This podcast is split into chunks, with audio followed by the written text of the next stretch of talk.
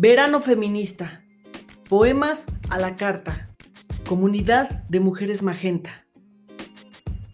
Cuando una habita el cuerpo y lo hace cuerpa, limpia los silencios, los sacude, los recicla, los significa de nuevo, los inventa otra vez. Una mira el cuerpo de a poquito, lo mapea encuentra hallazgos en completud, resalta los pliegues de las carnes, esos que la historia oficial nos hizo creer que eran cicatrices del pecado, y se reta a morar los silencios. Habitar no es lo mismo que llenar. Habitar es ponernos colores.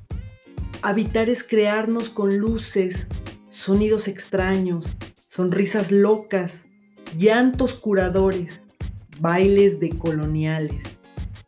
Habitarnos es destilarnos, hacernos poesía y volver a empezar cada luna. Michelle Silveira, México. Habitar no es lo mismo que llenar.